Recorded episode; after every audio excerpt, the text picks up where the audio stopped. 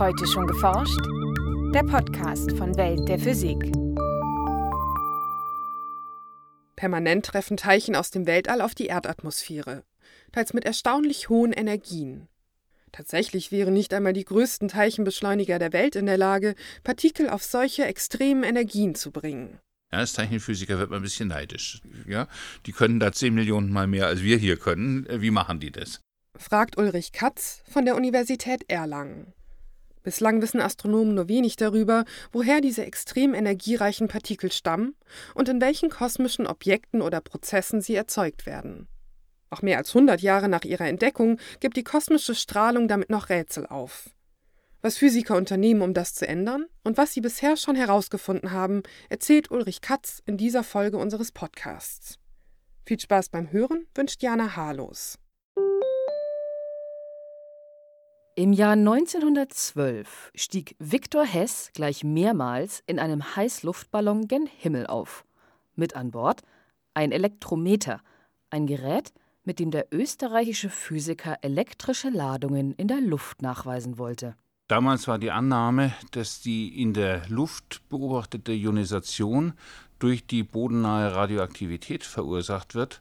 Und man hat angenommen, dass die dann in höheren Luftschichten abnimmt. Das wollte er nachmessen, ist mit einem Ballon auf über fünf Kilometer Höhe aufgestiegen und hat eben gemessen, dass diese Ionisation zunimmt. Und hat daraus geschlossen, dass es offenbar ionisierende Strahlung aus dem Weltraum gibt. Erzählt Ulrich Katz, Astroteilchenphysiker an der Universität Erlangen. Viktor Hess selbst schrieb zu seinem Experiment die Ergebnisse der vorliegenden Beobachtungen scheinen am ehesten durch die Annahme erklärt werden zu können, dass eine Strahlung von sehr hoher Durchdringungskraft von oben her in unsere Atmosphäre eindringt und auch noch in deren untersten Schichten einen Teil der in geschlossenen Gefäßen beobachteten Ionisation hervorruft. Denn auch am Erdboden hatten Physiker mit Elektrometern eine gewisse Ionisation in der Luft festgestellt. Die Ionisation in der Luft entsteht dann, wenn äh, schnelle Teilchen oder hochenergetische Gammaquanten auf die Atome treffen und einzelne Elektronen aus dem Atom rausschlagen, sodass es dann Ladung in der Luft gibt. Und diese Ladung konnte man damals schon mit einfachen Geräten messen. Die schnellen Teilchen, die die Ionisation erzeugen, können einerseits aus radioaktiven Zerfällen kommen, wie zum Beispiel Uran oder Radon in der Nähe des Erdbodens, oder eben Teilchen sein, die aus dem Kosmos kommen. Viktor Hess hat gezeigt, es gibt diese Teilchen, die aus dem Kosmos kommen, aber niemand wusste, was das für Teilchen sind. Für seine Entdeckung der kosmischen Strahlung erhielt Victor Hess 1936 gemeinsam mit dem US-amerikanischen Physiker Carl David Anderson den Nobelpreis. Außer dass sie existiert, wusste man damals allerdings so gut wie nichts über diese Strahlung. Es war weder bekannt, um welche Teilchen es sich handelt, noch wusste man, welche Energien sie besitzen oder woher sie stammen. Heute können Physiker immerhin zwei dieser drei Fragen beantworten. So wissen sie inzwischen sehr genau, welche Partikel beständig aus dem Weltall auf die Erdatmosphäre prasseln. Die kosmische Strahlung besteht im Prinzip aus allen Teilchen, die stabil sind, die also nicht zerfallen, bevor sie zu uns kommen können. Das sind auf der einen Seite Protonen und schwerere Atomkerne. Das ist eigentlich das, was man traditionell als die kosmische Strahlung bezeichnet. Es sind aber auch Elektronen, Photonen und Neutrinos. Was mit der kosmischen Strahlung passiert, wenn sie auf die Erdatmosphäre trifft, hängt stark von der Art der Teilchen ab.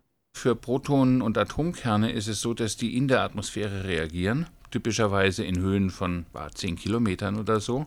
Dabei entstehen Sekundärteilchen und die reagieren dann auch wieder. Man spricht von Teilchenkaskaden. Solche Teilchenkaskaden können Milliarden von, von Sekundärteilchen enthalten. Letztlich erreicht nur ein kleiner Teil der eintreffenden Protonen und Atomkerne die Erdoberfläche. Ein weitaus größerer Teil bleibt in der Erdatmosphäre stecken.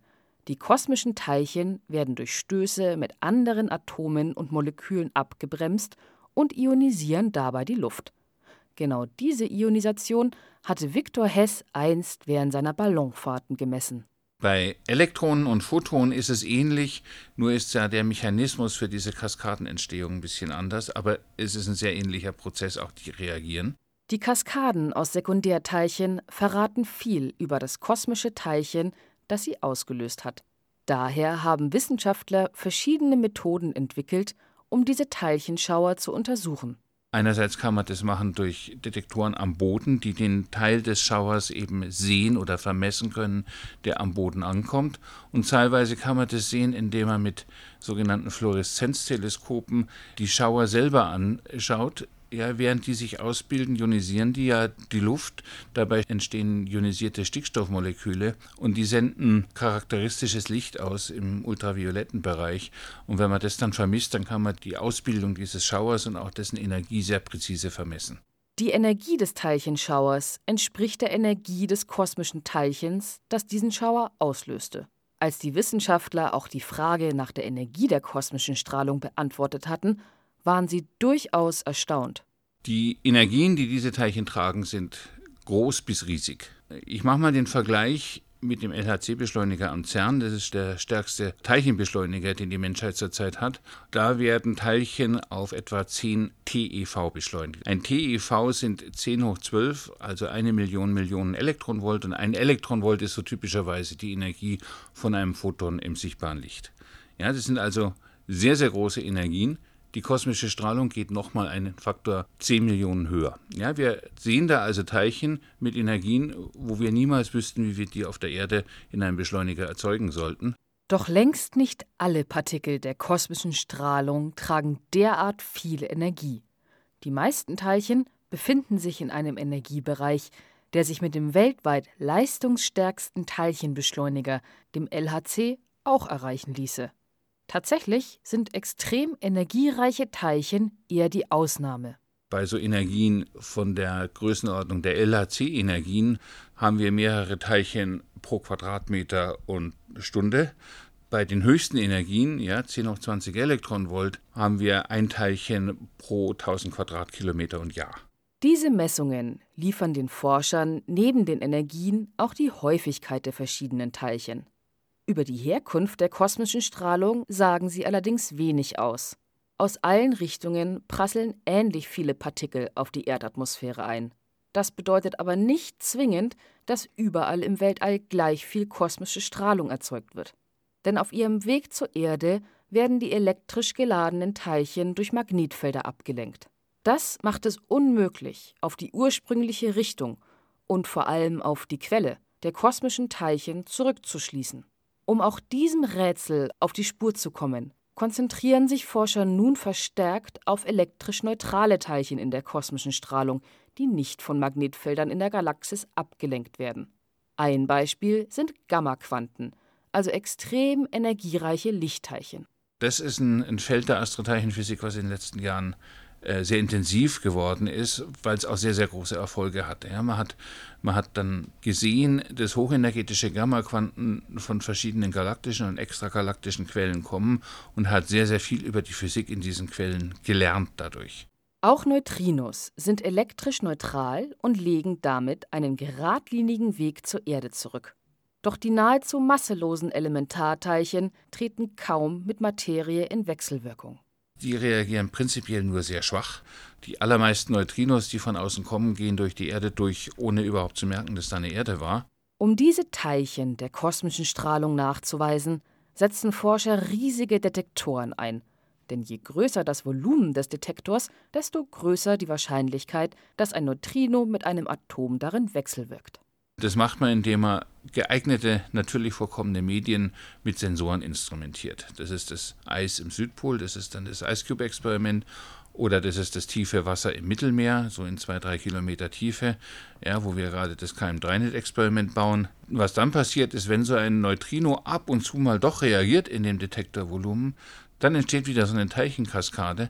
Die Sekundärteilchen erzeugen kurze bläuliche Lichtblitze im Eis oder im Wasser. Dieses sogenannte Tscherenkow-Licht lässt sich nachweisen und verrät den Forschern, welche Energie das eintreffende Neutrino hatte und aus welcher Richtung es kam. Der Neutrino-Detektor KM3-Net befindet sich derzeit noch im Aufbau und soll an zwei Standorten vor Italien und Frankreich auf Neutrinosuche gehen. Währenddessen konnten Wissenschaftler mit dem Neutrino-Detektor IceCube bereits eine kleine wissenschaftliche Sensation feiern. Eines der aufregenden Ergebnisse in den letzten Jahren war, dass wir eine Koinzidenz beobachtet haben von einem Neutrino, was IceCube vermessen hat, mit einer äh, Gammastrahlungsbeobachtung eines sogenannten Blazars, der in einem hoch angeregten Zustand war, das heißt, der sehr viel Strahlung ausgesendet hat. Ja, das sieht so aus, als ob man da das erste Mal gesehen hat, ah ja, da kommt ein Neutrino zusammen mit Gammastrahlung an von diesem Objekt. Das Objekt, ein Blazar, ist ein supermassereiches schwarzes Loch im Zentrum einer fernen Galaxie, auf das Materie einfällt.